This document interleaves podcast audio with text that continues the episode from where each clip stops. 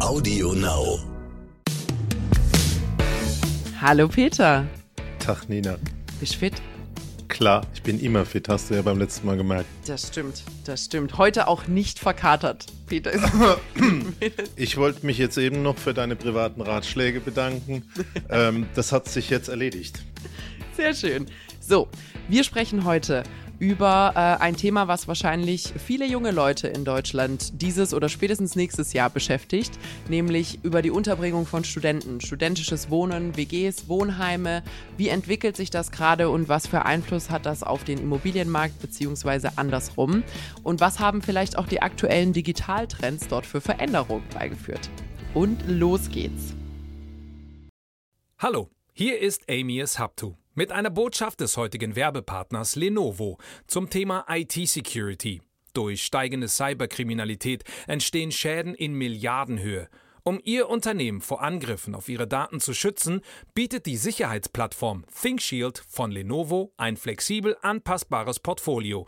Seien Sie und Ihre IT einen Schritt voraus und informieren Sie sich jetzt auf lenovo.spiegel.de.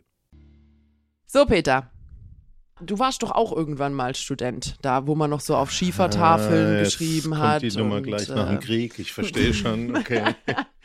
Nix. Ich habe 81 studiert. Und ich erinnere mich noch äh, ein bisschen an die Situation, die vielleicht äh, ein bisschen deutlich macht, was Studenten heute so erleben. Ich habe da in Darmstadt begonnen, natürlich auf den letzten Drücker einen Studienplatz gekriegt, weil ich hatte ein perfektes Abitur. Ich weiß nicht, ob du das weißt. Ja? Aus genau. welcher Richtung? Perfekt. Und äh, dann bin ich da irgendwie in Darmstadt aufgeschlagen. Alle Studentenheimplätze waren weg. Es gab nichts mehr. Da hat man noch Zeitung gelesen. Und da man ja zu Hause die Zeitung nicht hatte, ist man da am Freitag hin, hat Zeitung gekauft, Anzeigen durchstudiert, es hat auch kein Handy gegeben. Dann hast du da versucht, irgendwie anzurufen und ein äh, entsprechendes Date zu kriegen. Und einer meiner Erfahrungen war, dass ich dann bei der Burschenschaft natürlich mal gelandet bin, äh, was in so traditionellen äh, Unistädten natürlich auch der Fall ist. Hat mir aber nicht so gefallen. Und irgendwann bin ich über viele Stationen dann doch mal äh, letztlich in einem Studentenwohnheim gelandet. Ich denke, das ist so die Situation. Studentenwohnheim als Ausgangssituation. Ja, vielleicht auch ähm, mein Werdegang so als, als Gegenbeispiel. Du kennst ja so ein bisschen, wie, wie mein Studium abgelaufen ist. Ähm, vielleicht für, für unsere Hörer. Ich hatte ein bisschen einen hektischen Studiengang. Also ich habe dual studiert damals und äh, meine äh, Uni-Präsenzphase war quasi immer im Wechsel an drei unterschiedlichen Unis in drei unterschiedlichen Ländern. Also ich habe auf Deutsch, Französisch, Englisch studiert. Weiß ich auch nicht, was mich da geritten hatte damals, aber es hat irgendwie geklappt. Das heißt, ich bin effektiv alle drei Monate umgezogen.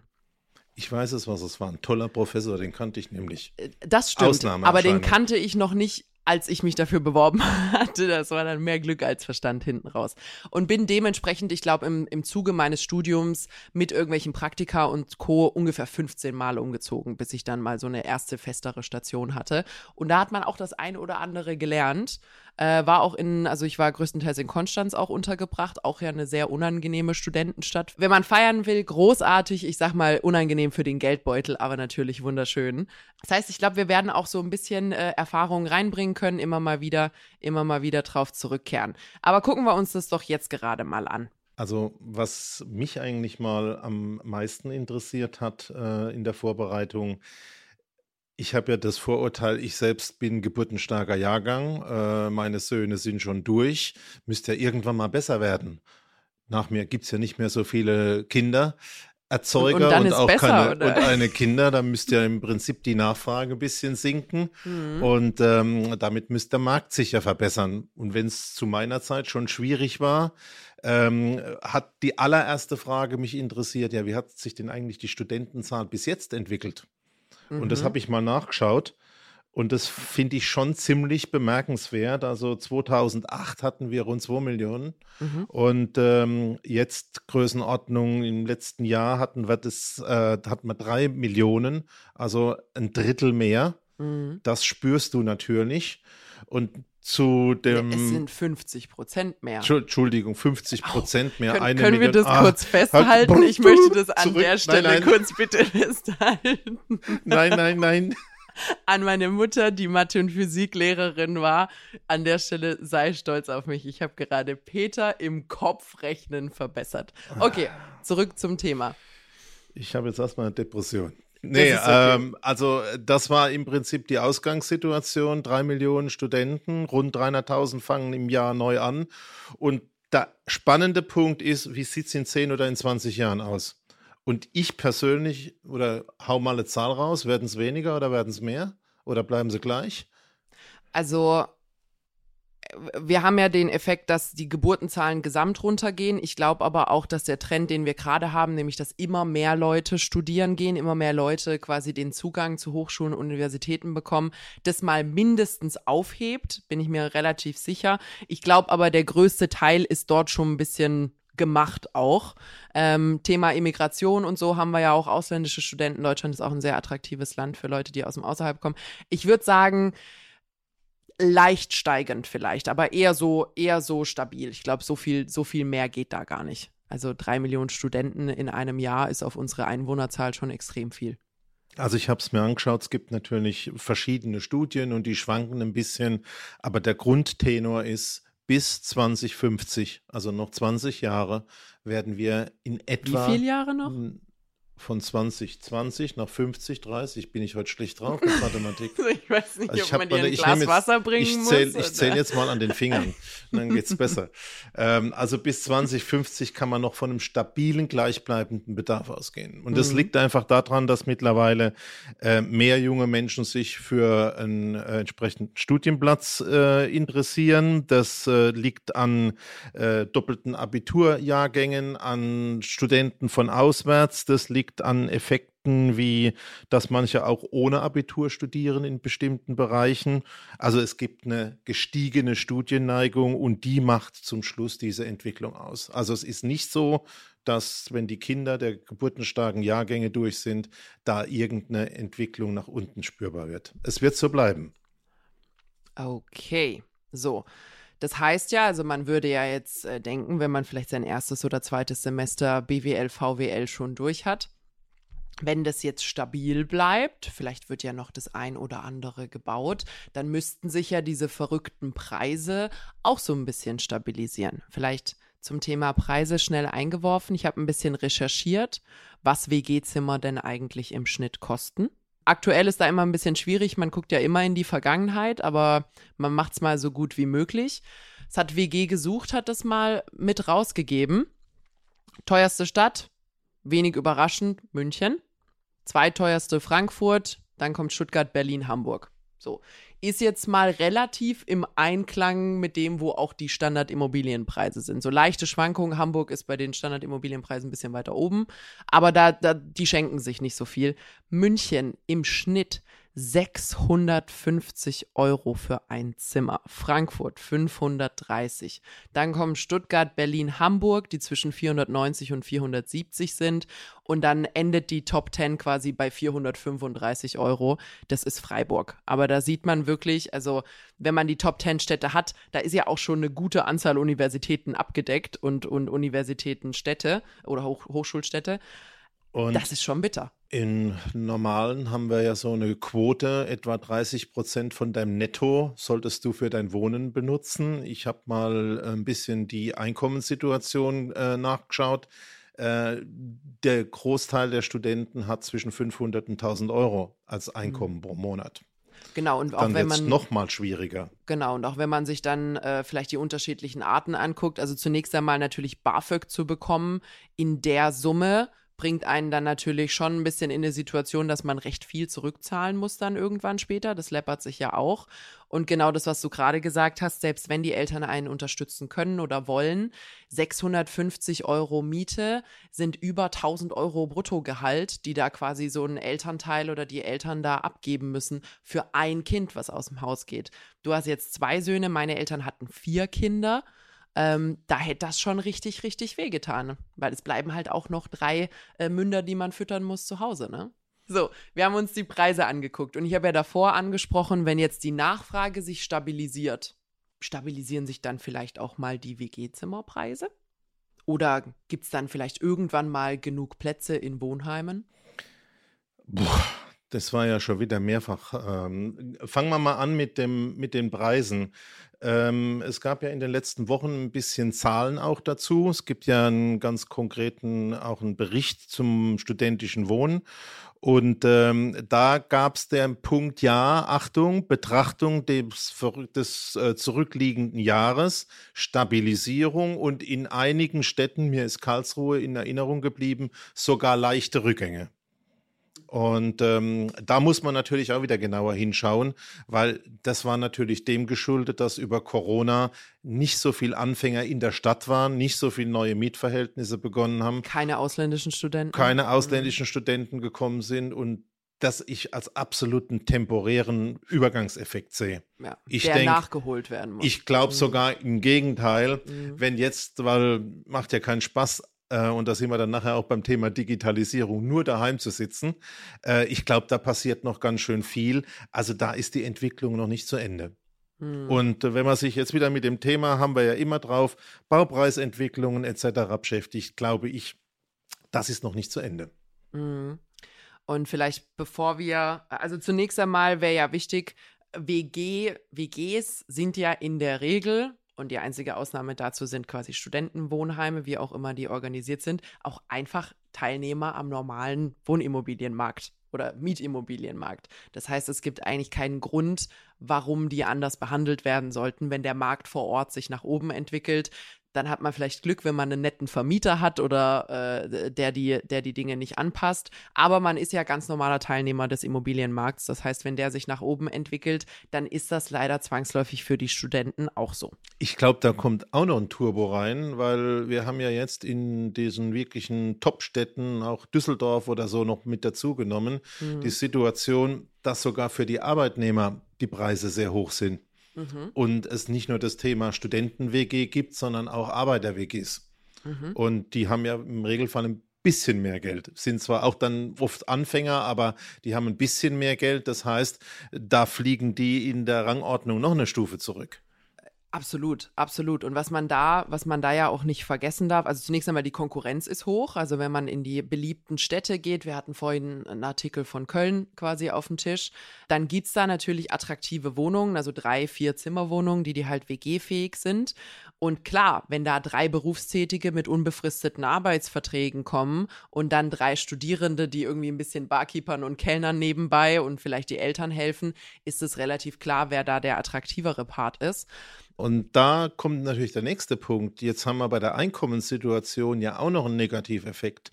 Viele Studenten, Buben und Mädels, haben ja ein bisschen Geld mit Kneipe, mit Bar, mit Kellnern äh, in der Gastronomie dazu verdient. Da gibt es ja mittlerweile viele äh, verloren gegangene Arbeitsplätze. Ja. Also Einkommenschancen, die entfallen. Ja, und was man nicht vergessen darf, das ist jetzt anekdotisch, es ist nicht wissenschaftlich belegt, ähm, aber da würde ich jetzt einfach mal meine Beobachtung auch dazu geben. Ich habe in vielen WGs gelebt und viele WGs, in denen ich gelebt habe, waren echt ranzig. Also muss man natürlich sagen, so das, was an Studenten vermietet wird, ist häufig in semi-gutem Zustand, weil Studierende suchen immer und äh, an die kriegt man es immer irgendwie vermietet. Wo ich hin will mit äh, meiner Aussage ist, ich habe beispielsweise hier in Mannheim auch in einer Wohnung gewohnt. Ähm, die war eine schöne Lage, aber wirklich, also kein guter Zustand der Wohnung. Hätte man, wenn ich alleine die Wohnung besichtigt hätte, wäre ich niemals dort eingezogen, weil da einfach so ein Modernisierungsstau war. Aber für Studenten war es so good enough. Und wenn man ganz frisch in die Stadt kommt, war es good enough. Worauf ich hinaus will, ist, wir haben dort zu dritt jeder grob 350 Euro bezahlt. Das heißt, diese Wohnung, willst du heute nochmal probieren? Ich habe die Finger, ich würde jetzt mal so Größenordnung 1000 Euro etwa sagen. Genau. Das heißt, diese Wohnung hat über 1000 Euro Miete eingebracht, die man niemals hätte verlangen können, wenn eine Person dort eingezogen wäre. Das heißt, man darf auch nicht vergessen, dass dieses WG-Konzept für Vermieter wahnsinnig lukrativ sein kann, weil man das einfach auf mehrere Schultern verteilt. Andererseits ist natürlich aus dem gleichen Grund das WG-Konzept auch für die äh, Mitbewohner attraktiv. Du hast gerade das Thema berufstätigen WG angesprochen. da kann man sich halt auch wirklich mal was leisten, was man sich alleine nicht leisten könnte. Nämlich, dass man den Vorteil, den man vielleicht sonst von einem Partner oder sowas hätte, dass man sich das zu zweit teilt, sich dann einfach mal eine Wohnung für zweieinhalbtausend Euro Miete rauslässt, zu dritt oder zu viert, was man alleine nie machen würde, aber dann wohnt man halt unter Umständen als Frischberufstätiger im Penthouse. Waren denn die WGs, die WG-Verhältnisse, die du hattest, sortenrein? Was das heißt war, Sortenrein? Das war die größte Sorge meiner Mutter in meiner ersten WG. Sind da Buben, Buben. und Mädels? Oh, mm. Und dann hat sie gesagt, das kannst du ja gern machen, aber nur sortenrein. Sorten.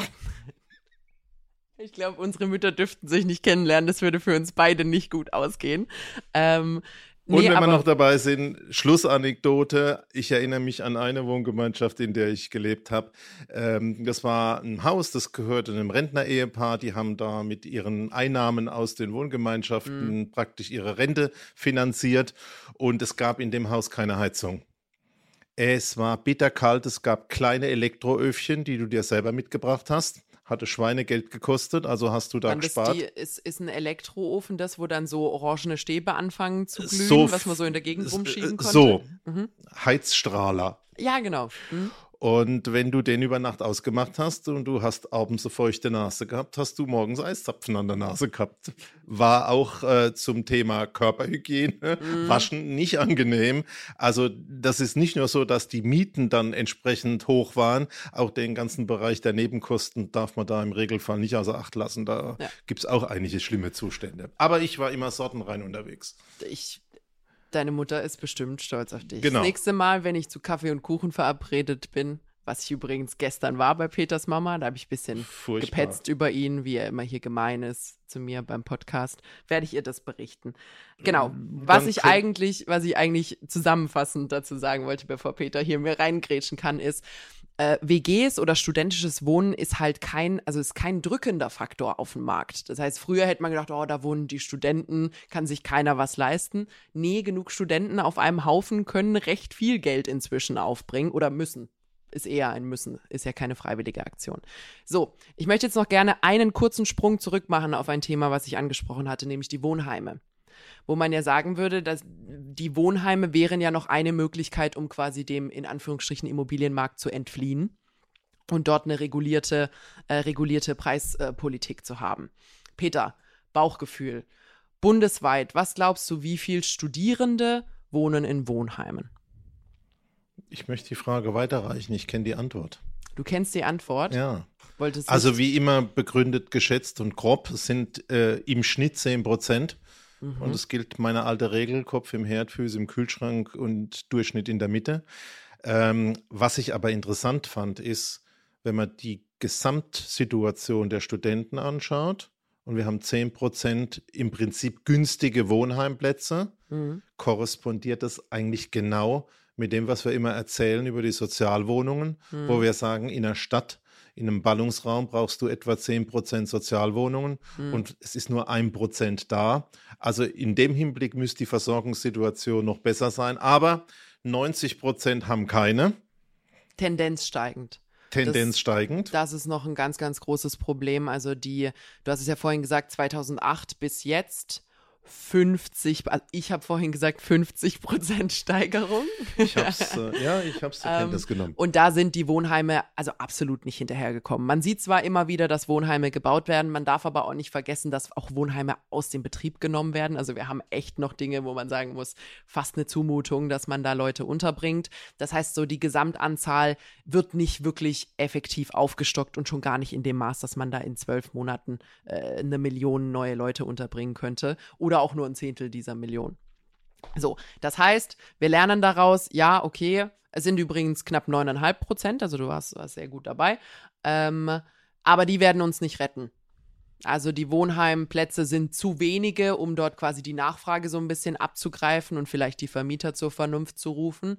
Äh, die Leute sind immer noch zu 90, über 90 Prozent auf traditionelle WGs angewiesen. Hm, Jetzt lass mich mal überlegen. Also München, Theresienwiese, das Oktoberfest, weiß ich ja, das ist ja im September. Mhm. Jetzt ist ja schon November, also jetzt, wo man die Studien, man könnte ja eigentlich auf der Theresienwiese campen, oder? Ich finde, die könnten auch einfach mal die Zelte stehen lassen. Das wäre ja, wär das, doch was. das wäre ja der, das ist ja, und in Mannheim den Maimarkt. Ja, Du bist doch ein Fan von alternativen Wohnkonzepten. Ja. Das wäre doch mal innovativ. Ich bin zwar froh, dass ich schon studiert habe, aber das könnte ich mir theoretisch äh, am Stammtisch gut vorstellen. Absolut. Und ich meine, wenn Oktoberfest ist, sind die Studenten ja eh die ganze Zeit da. Also genau, das könnt, jetzt gar die, nicht so die schlecht. könnten einfach da bleiben, aufs Oktoberfest gehen, ihren Einstand feiern und Also, wir, können es ja mal bei der Stadt München ansprechen. Gucken wir mal. Vielleicht dürfen wir mal auf Ausflug Cannstatter gehen. Vasen, Mannheimer Maimarkt, ich bin sicher, Hamburger Dom, das gibt's überall. Peter, wir haben es gelöst. Genau, wie Wir ist denn das da gelöst. unten im Bodensee? Die feiern nicht so. Die haben ein kleines Oktoberfest und ansonsten müssten wir irgendwie vielleicht mit ein paar Stelzen was in den Bodensee stellen oder so, aber das kriegen wir auch hin. Das ist gar kein Problem. Mach die mal Boote, wie in Dubai. vielleicht, die Boote, die äh, im Winter nicht gebraucht werden. Zum Beispiel. Aber du hast gerade eine alte Erinnerung von mir geweckt äh, zum Thema Zelt. Und ich weiß noch, als ich, also ich war ja an der dualen Hochschule und die duale Hochschule tickt ja einfach ein bisschen anders als eine Uni. Das heißt, da ist alles, ich sag mal, alles ein bisschen kleiner und auch ein bisschen geregelter. Man weiß, wann man einen Studienplatz hat und man weiß es weit im Voraus. Und es ist ja bei Universitäten nicht unbedingt so. Das heißt, da kann man wirklich nachrücken und unter Umständen rückst du drei, vier, fünf, sechs Tage vor Studienbeginn nach. Das heißt, du kriegst äh, am 1. Oktober geht's los und äh, am 25. September kriegst du Bescheid und du musst umziehen. Und es ist tatsächlich äh, in einigen Städten, in denen ich gewohnt habe, nicht unüblich gewesen. Ist ja in der Regel noch ein bisschen warm, so September, Oktober, da, da geht das noch halbwegs, dass die Leute echt gecampt haben. Und zwar entweder im Auto äh, auf dem Unigelände oder tatsächlich quasi auf Wiesen, die so ein bisschen geduldet wurden für eine bestimmte Zeit. Und dann bist du da durch die Uni gelaufen und hast wirklich Leute mit Waschbeuteln gesehen, die halt dann die, äh, die Duschen genutzt haben, die auf dem Unicampus waren. Also da ist nicht nur der Mangel, sondern auch Zeit für viele ein Faktor. Und dann natürlich, also jeder, der mal ein WG-Zimmer gesucht hat, weiß, du suchst nicht auf den ersten Zehnten, wenn du es irgendwie vermeiden kannst, weil das die absolut schlimmste Zeit ist. Also ist schon nicht so angenehm. Und um es vielleicht zusammenzufassen, aktuell, wenn die Anzahl der Studenten stabil bleibt, der Immobilienmarkt sich so entwickelt, wie wir es jetzt schon mehrfach in unseren Episoden geklärt haben und auch die Wohnheime dort nicht für Entspannung sorgen könnten, haben wir jetzt gerade irgendwie noch nicht so wirklich gute News für unsere Ja, und Studenten. ich möchte ne? also auf keinen Fall den Eindruck äh, erwecken, dass wir uns lustig machen. Äh, Nee. Das sind richtige Probleme und ich beneide niemand, ähm, der in so einer Situation ist und absolut ausnutzbar, weil er hat ja keine Chancen. Absolut, absolut. Also das ist, ähm, ich glaube, ein bisschen Galgenhumor auch hier. Bei mir ist es noch nicht so lang her. Also äh, ich habe das ja alles hinter mir und du auch. Ich glaube, es wäre wichtig, was, was ich jetzt vielleicht noch gerne als, als die Kurve einfach nehmen würde. Wir haben ja jetzt eine Tür geöffnet bekommen in den letzten 24 Monaten, 18 Monaten ungefähr, äh, die ja vorher total verschlossen war. Also als ich studieren gegangen bin, ich habe 2012 angefangen, war das Thema Digitalveranstaltungen nicht mal ansatzweise denkbar. Bei dir war das Thema digital noch nicht mal ansatzweise denkbar, unabhängig von der Uni. Aber ähm, also das war, war Präsenzveranstaltung war alles. Also da waren wirklich an den Universitäten, saß man im Audimax auf der Treppe und hat gehofft, dass man noch einen Platz findet. Und wenn man keinen Platz gefunden hat, hat man diese Vorlesung nicht gehört. Punkt. Und da hat ja Corona jetzt wirklich viele Institutionen aus dieser, ich sag mal, auch sehr verstaubten und bequemen Haltung rausgeholt und so ein bisschen angeklopft und gesagt, Mensch, vielleicht sollte sich unser äh, Hochschulbildungssystem nicht genauso ähm, abspielen, wie es das vor 50, 60, 70 Jahren der Fall war, nämlich einer steht vorne und ein paar sitzen im Raum und hören zu. Also ich glaube, dass man natürlich nicht alles digital machen könnte. Also Feldversuche, Chemielabor, Biologieversuche, ähm, all solche Dinge. Ähm, aber ich denke schon, dass man einige Dinge digital machen kann und dass das eine tolle Chance ist, auch wirklich zum Beispiel nicht unbedingt im Ballungsraum wohnen zu müssen. Dann ist ja mhm. relativ wurscht, wo du da wohnst. Genau, wenn du nur noch fürs Labor reinfahren und musst. Und im Prinzip genau. ist das so wie mehrere Tage Homeoffice und irgendwann ein Präsenztag. Und ich sag mal, wenn man ganz flexible Lehrer etc. hätte, könnte man auch so ein Labor im Drei-Schichten-Dienst bedienen. Und es wäre doch geil, wenn wir die dreifache Anzahl von Studenten durchkriegen würden, gut ausgebildet und würden das erreichen, wo wir auch immer so sagen, Mensch, eigentlich ist doch Digitalisierung asozial, ähm, wenn zum Schluss nur ganz schlecht bezahlte Arbeitsplätze von Mensch zu Mensch übrig bleiben. Hm. Und das, denke ich, ist eine tolle Chance. Und jetzt ist die Struktur ja da. Genau, also mein Wunsch wäre natürlich, dass wir, dass wir diese Gelegenheit jetzt nutzen und zwar bitte nicht, um Kosten zu sparen und Räumlichkeiten abbauen zu können, weil man jetzt die Leute im, im Schichtbetrieb wegschicken kann. Also ich hoffe, dass das nicht passiert, sondern um zu sagen, Mensch, wir können nicht dastehen und sagen, wir haben zu wenig Ärzte, wir haben zu wenig Psychologen, wir haben zu wenig alles Mögliche und gleichzeitig nicht die Skalierungsmöglichkeiten zu nutzen, die wir uns jetzt schon aufgebaut haben. Also jetzt haben sich Hochschulen irgendwelche Zoom-Lizenzen und sowas gekauft dann kann man ja auch einfach mal den Stundenplan drumherum äh, in der Hybridveranstaltung quasi weiter mitmachen. Entspannt die Städte, du hast es gerade gesagt, wenn man sich unter Umständen nicht leisten kann oder will oder vielleicht auch nur so 50 Kilometer von der Stadt entfernt wohnt, ist es zu weit, um täglich hinzufahren, vor allem nicht auf morgens um acht. Aber wenn man einmal in zwei Wochen oder einmal die Woche hingehen muss, vollkommen machbar und würde so vielen mehr Leuten diesen Zugang zu Bildung ermöglichen, ohne diese Last der zusätzlichen Lebenshaltungskosten und der Mieten. Und da würde ich mir wirklich wünschen, und äh, wir haben ja jetzt auch eine Koalition, die sich bildet, die über Veränderung spricht und Zukunft. Und ich glaube, wenn man Zukunft gestaltet ohne Bildung, äh, dann führt es nicht unbedingt irgendwo hin, wo ich mir jetzt wirklich mal zeitnah ein paar Konzepte wünschen würde darüber, wie man diese Learnings anwendet, um dafür zu sorgen, dass die Studierenden, die halt in den nächsten fünf Jahren anfangen, mehr Möglichkeiten haben als die, die vor fünf Jahren angefangen haben. Also ich würde auf jeden Fall äh, all solche Initiativen unterstützen, wenn wir auch als Unternehmen da einen Beitrag leisten können. Duales Studium würde ich auf jeden Fall machen. Ich finde es eine gute Sache. Total. Und du erschließt auch gerade jetzt dieses Thema Stadt-Land, äh, du erschließt sogar Chancen für die ländlichen Räume, mhm. die einfach nie da waren.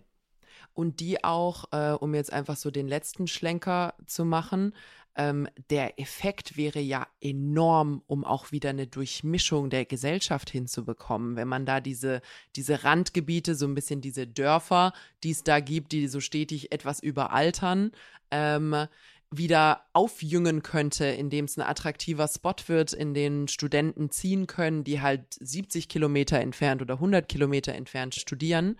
Das wäre großartig. Das ist genau der gleiche Effekt, den man hofft, mit Homeoffice zu erreichen, nämlich endlich diese Zwangsurbanisierung so ein bisschen stoppen zu können und den Leuten die Möglichkeiten zu geben, dass man eben nicht mehr dorthin muss, einfach weil man jeden Tag erzwungene Präsenz an dieser Stelle hat.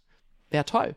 Und wir beschäftigen uns ja mit den Risiken, die die Städte haben. Und wir wissen, Pandemie ist als Thema nicht zu Ende. Mhm. Das ist einer der großen Gefahrenpunkte auch noch in der Zukunft mit Pandemien, die wir heute noch nicht kennen. Das heißt, wir müssen diese urbane Dichte ein Stück reduzieren. Und wenn wir das ein bisschen ins Land verteilen, in Anführungszeichen, auch von der Seite her ein gutes Instrument. Und auch eine Unterstützung an das Thema Digitalisierung. Man wird resilienter. Das heißt, das nächste Mal liebe Unis, wenn sowas passiert und es wird ein nächstes Mal geben, ähm, seid da wenigstens schon mal vorbereitet. Und dann schickt man halt die Leute nach Hause und hat schon sämtliche Infrastruktur.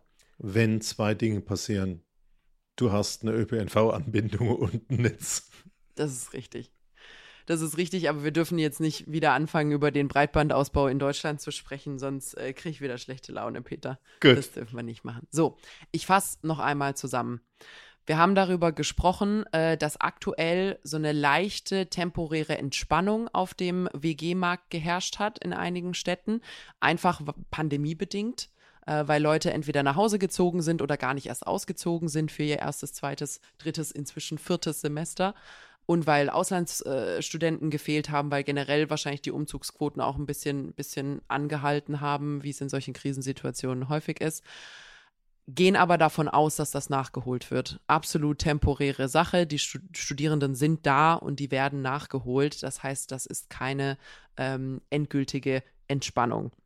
Grundsätzlich sind aber 90 Prozent der Studenten im normalen Wohnungsmarkt untergebracht kaum knapp 10 Prozent in Wohnheimen. Das heißt, man nimmt ganz normal am Mietmarkt in der jeweiligen Stadt teil. Ich glaube, über die Entwicklung der Immobilienmärkte haben wir jetzt schon ausreichend gesprochen. Da ist gerade keine Trendwende zu sehen. Da geht es aktuell immer noch, äh, wie sagst du, nach Liro-Logik von links unten nach rechts oben. Das heißt, da können wir in den normalen Marktdynamiken aktuell leider nicht unbedingt gute Neuigkeiten verkünden. Vielleicht ein kleiner Tipp. In diesen großen Städten, wo es Universitäten gibt, gibt es überall auch städtische Wohnungsbaugesellschaften. Beim Klingeln nach der Suche solche Adresse, großen Vermieter nicht vergessen. Mhm. Das schwarze Brett beim Einkaufszentrum und im Supermarkt auch nicht vergessen. Ähm, und ansonsten Mundpropaganda machen. Ich glaube, da geht ganz viel privat, wenn überhaupt was geht. Genau, und äh, nicht zu vergessen, Peter hat vorhin gesagt, er hat ja damals noch seine Wohnung in der Zeitung gefunden. Äh, schaut mal in die Zeitung rein. Schaut mal bei euch in die lokalen Zeitungen rein, da wo noch so richtig altmodisch diese Chiffre-Anzeigen sind. Das sind häufig irgendwie nette Omas und Opas, die eine Einliegerwohnung haben und die noch loswerden wollen. Äh, da also absolut mal reingucken, nicht nur auf den großen Digitalplattformen. Äh, da habt ihr in der Regel auch ein bisschen weniger Konkurrenz. Und unser Fazit war ja, wir haben äh, jetzt in den Universitäten quasi aufgezwungen durch die Pandemie ja ein, ein Toolset, ein Set an Werkzeugen, die Digitalisierung möglich machen, die es Universitäten möglich machen würden, Präsenz zu reduzieren, mehr Flexibilität für die Wohnsituation zu bieten und natürlich auch äh, den Mangel zu reduzieren, indem man einfach natürlich deutlich leichter wachsen kann, wenn die Leute mindestens teildigital unterwegs sind und man Präsenzveranstaltungen dann vor Ort macht, wie zum Beispiel Labore und Dinge, die halt angeguckt werden müssen. Gucken wir mal, wo es hingeht. Bauchgefühl, wenn da was passieren soll, dann müsste da schnellstmöglich jetzt irgendwie ein Plan vorgelegt werden, weil wenn wir jetzt natürlich 100 Prozent in die Präsenz zurückgehen, wird es wieder ein bisschen schwierig, das von alleine wieder zu triggern. So, ich habe fertig. Ich habe noch eine Statistik, äh, welche Biersorte die Studenten und Studentinnen am liebsten trinken. Das geht uh. aber dann ziemlich in äh, Schleichwerbung. Also das spare ich mir an der Stelle. Kannst du ja so piep, piep, piep. Genau, so. Piep. oh, nein, wie, wie, wie wenn man beim ZDF zu Gast ist. Mikrofon, genau. oh Mann. Gut. So, ich habe noch ein so ein bisschen so ein Fun Fact zum Thema studentisches Wohnen. Du hast deutlich gemacht, wir machen uns in keinster Weise darüber lustig, aber es gibt einfach einige Stories, die so ein bisschen die Absurdität der Situation auf eine äh, erheiternde Art und Weise zeigen. Und zwar gab es jetzt schon mehr als einen Fall von Studierenden oder auch jungen, äh, jungen Arbeitstätigen, die sich keine Wohnung holen. Und dann denkt man sich, ja, Obdachlosigkeit ist jetzt kein neues Konzept. Nee, die sind nicht obdachlos, die wohnen im Zug. Und dann denkt man sich, aha, okay. Und es gab erst vor kurzem tatsächlich quasi eine, eine Videodoku über einen Herrn, der hat eine Bahncard 100 erster Klasse. Die kostet knapp 600 Euro.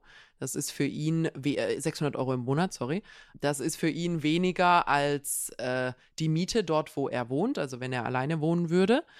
Gibt ihm natürlich, also mit der Bahncard 100 fährt man in jedem Zug, hat in der ersten Klasse übrigens auch in der Regel sehr gutes WLAN, also äh, kommt man auch zurecht und hat Zugriff zur DB Lounge. Das ist so ein bisschen wie im Flughafen die Business Lounge. Da kann man in größeren Bahnhöfen vorbeigehen. Gibt es bequeme Sessel, gibt es Snacks, gibt es Kaffee. Und er kann da überall hin. Und er, anstatt nach Hause zu gehen, wenn er fertig ist mit der Arbeit, ich glaube, er hat irgendwo im Süden, im Süden gewohnt, sagen wir mal München, sagt er einfach, ja, dann setze ich mich jetzt in den 373 nach Köln. Und dann gehe ich in Köln irgendwie für vier, fünf Stunden in die DB Lounge. Äh, dann würde ich dort frühstücken und dann fahre ich quasi rechtzeitig wieder zurück zur Arbeit. Also für mich ist dieses Tiny Home Konzept an der Stelle keine Lösung.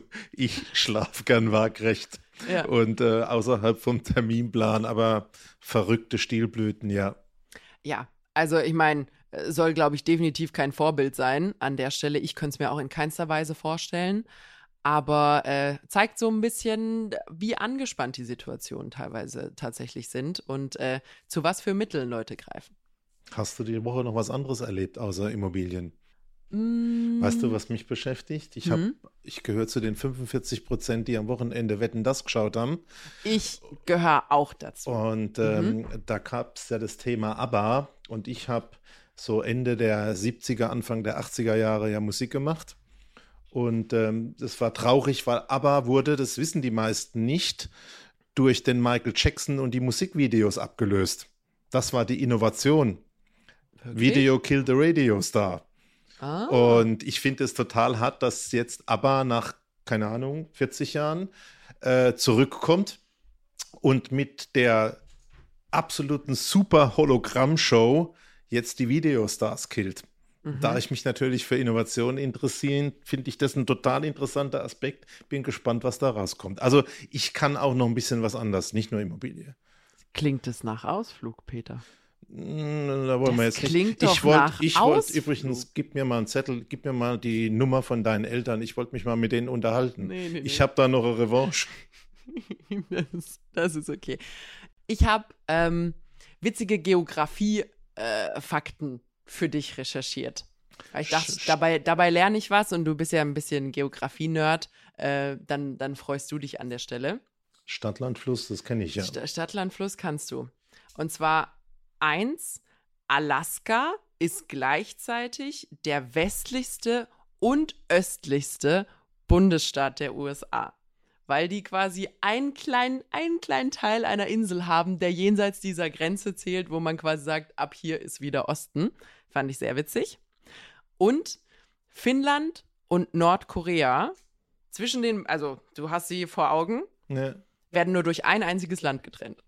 Hintenrum, nicht vorne rum. Vorne rum. Das ist da ist nur, nur Russland? Russland dazwischen. Nur Russland? Da ist nur Russland dazwischen. Also vielleicht für unsere Hörer einfach mal als. Da äh, gucke ich mal daheim auf meinem Globus nach. Ich sehe schon, dass du mir das nicht glaubst. Kannst du, kannst du gerne gucken.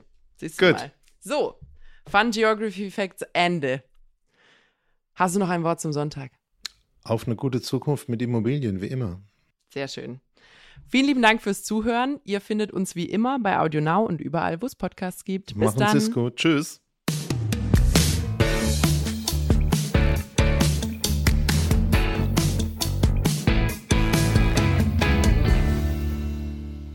Zum Schluss möchten wir euch noch einen Podcast empfehlen und dafür lasse ich einfach die Host selbst zu Wort kommen.